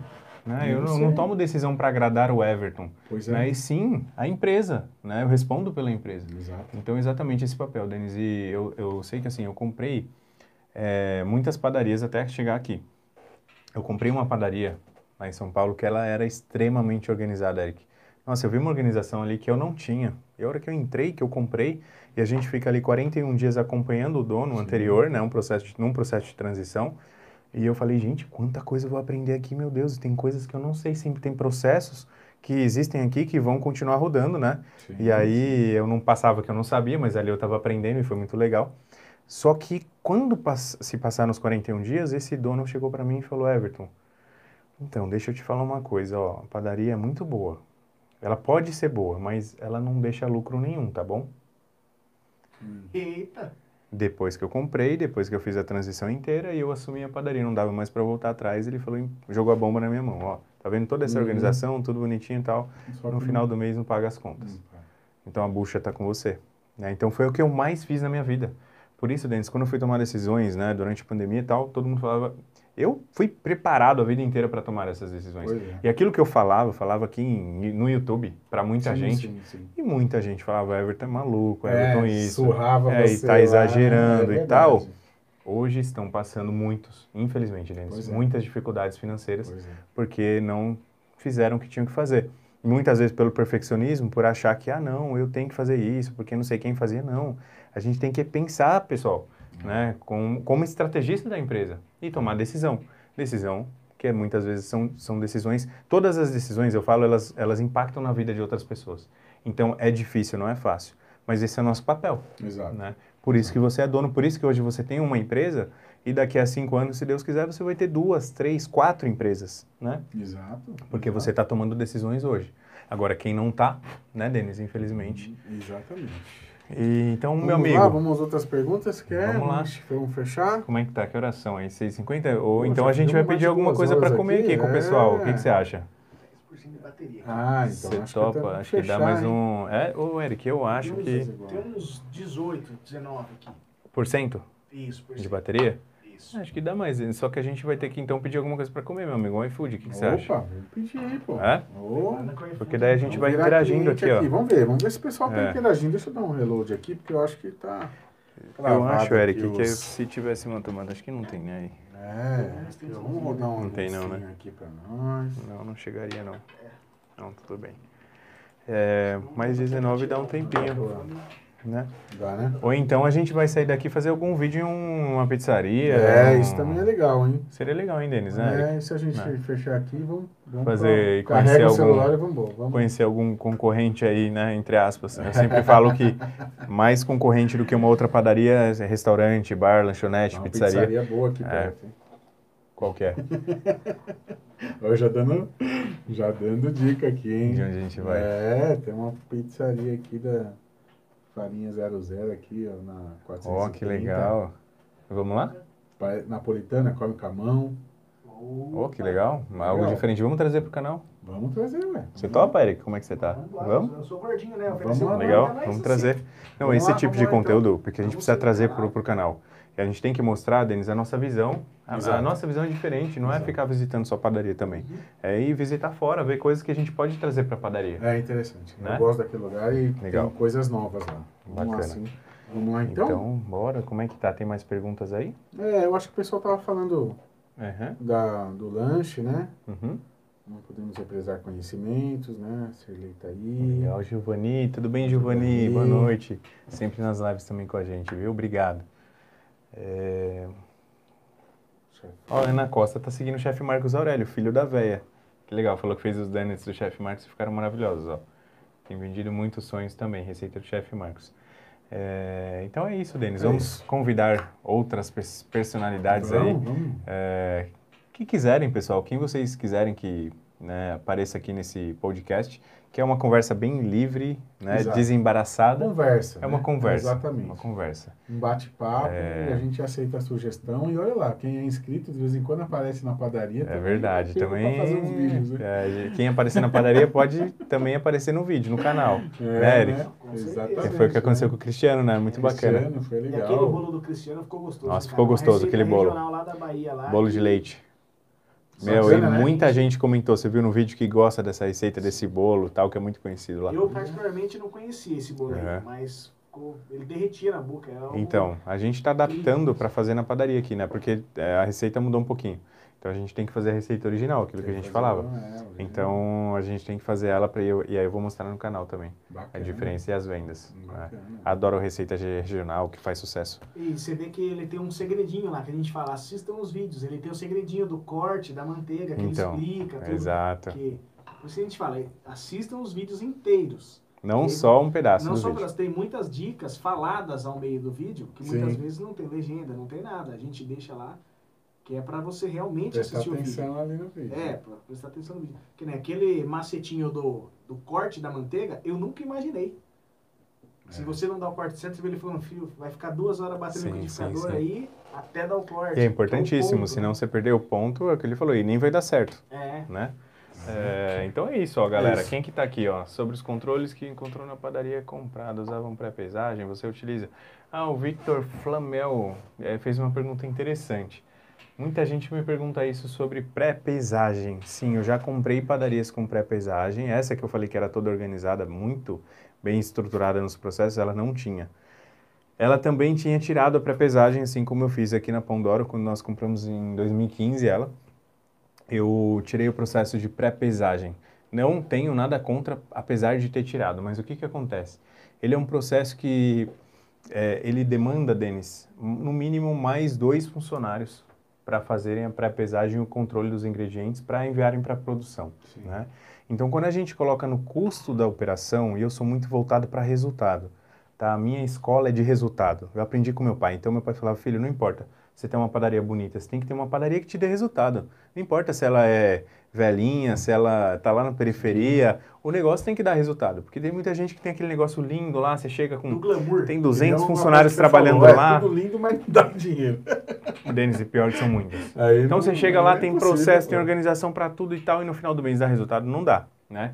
Então na Pandora tinha esse processo de pré-pesagem, tinha muito funcionário por faturamento, então foi uma opção tirar a pré-pesagem, porque o custo do desperdício, às vezes da falta de, de padronização que na época tinha, assim, é, ele é muito menor do que o custo que eu tinha com é, a pré-pesagem. Né? Uhum, Então aí eu faço sempre conta matemática, não vale Uhum. a pena.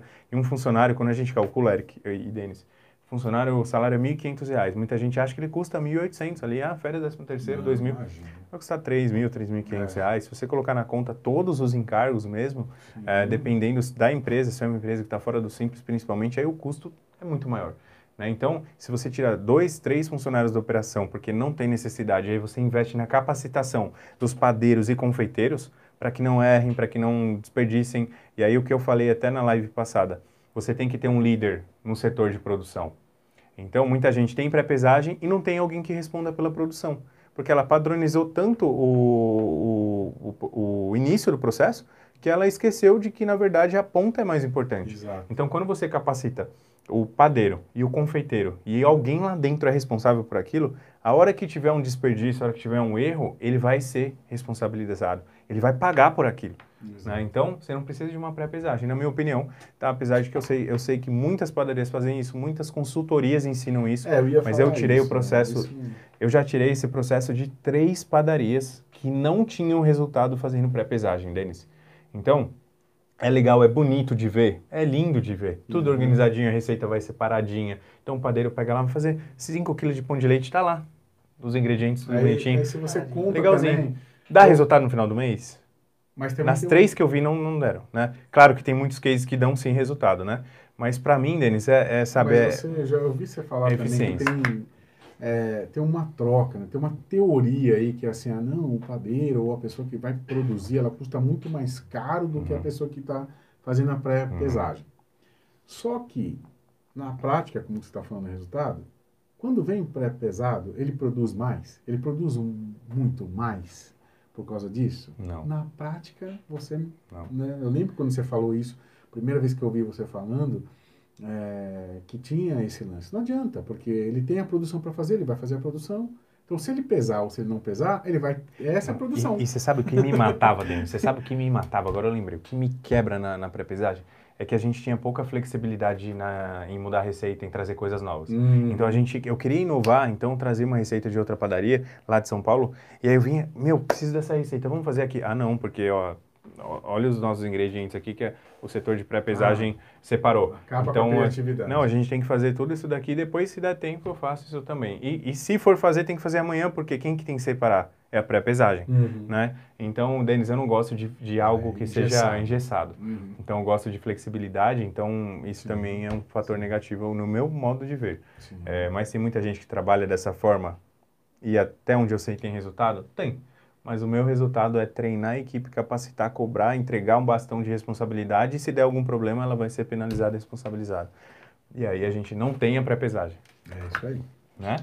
Bacana, meu amigo. Ó, Então, meu amigo, é isso. Que bom que a gente respondeu. aí, Vitor. é Isso aí. Obrigado. Ó, 100 likes na live, Denis. Bate 100 aqui com- likes aí. Aí, aí, Tamo 99, aí, vai ó. bater 100 aí. Falta um aí do Vitor. Valeu. Quem, cadê? Ô, Falta Vitor. um pra bater. Obrigado. É isso aí, Vitor. Então, ó, meus amigos, esse Padocast vai acontecer no mínimo uma vez por semana e a gente vai estar trazendo para vocês muitas informações, pessoas aqui do meio de panificação, ah, o nosso pessoal, quem sabe o Geira possa vir, É, o Marcos bater um Aurélio, papo, né? é? o Lozão, É. então a gente vai bater um papo aqui bem descontraído, tá? E a nossa intenção é que, possa, que a gente possa ajudar vocês, tá? A gente, eu senti na live passada que muita gente tem perguntas e que às vezes uma simples, uma simples resposta pode mudar a vida do negócio de Exato. alguém. Então a gente vai fazer muito mais vezes, tá bom? Acompanhem a gente, compartilhem esse conteúdo, é um favor que eu peço para vocês. Continuem dando like, ó, 105 dentes. É, então, Aí, tá galera. O like de quem tá Obrigado, ó. E aí a gente vai abrir mais perguntas também é, no próprio Instagram, como a gente fez da outra vez. Então, se você ainda não segue o Instagram, É verdade. arroba Everton.s.santana.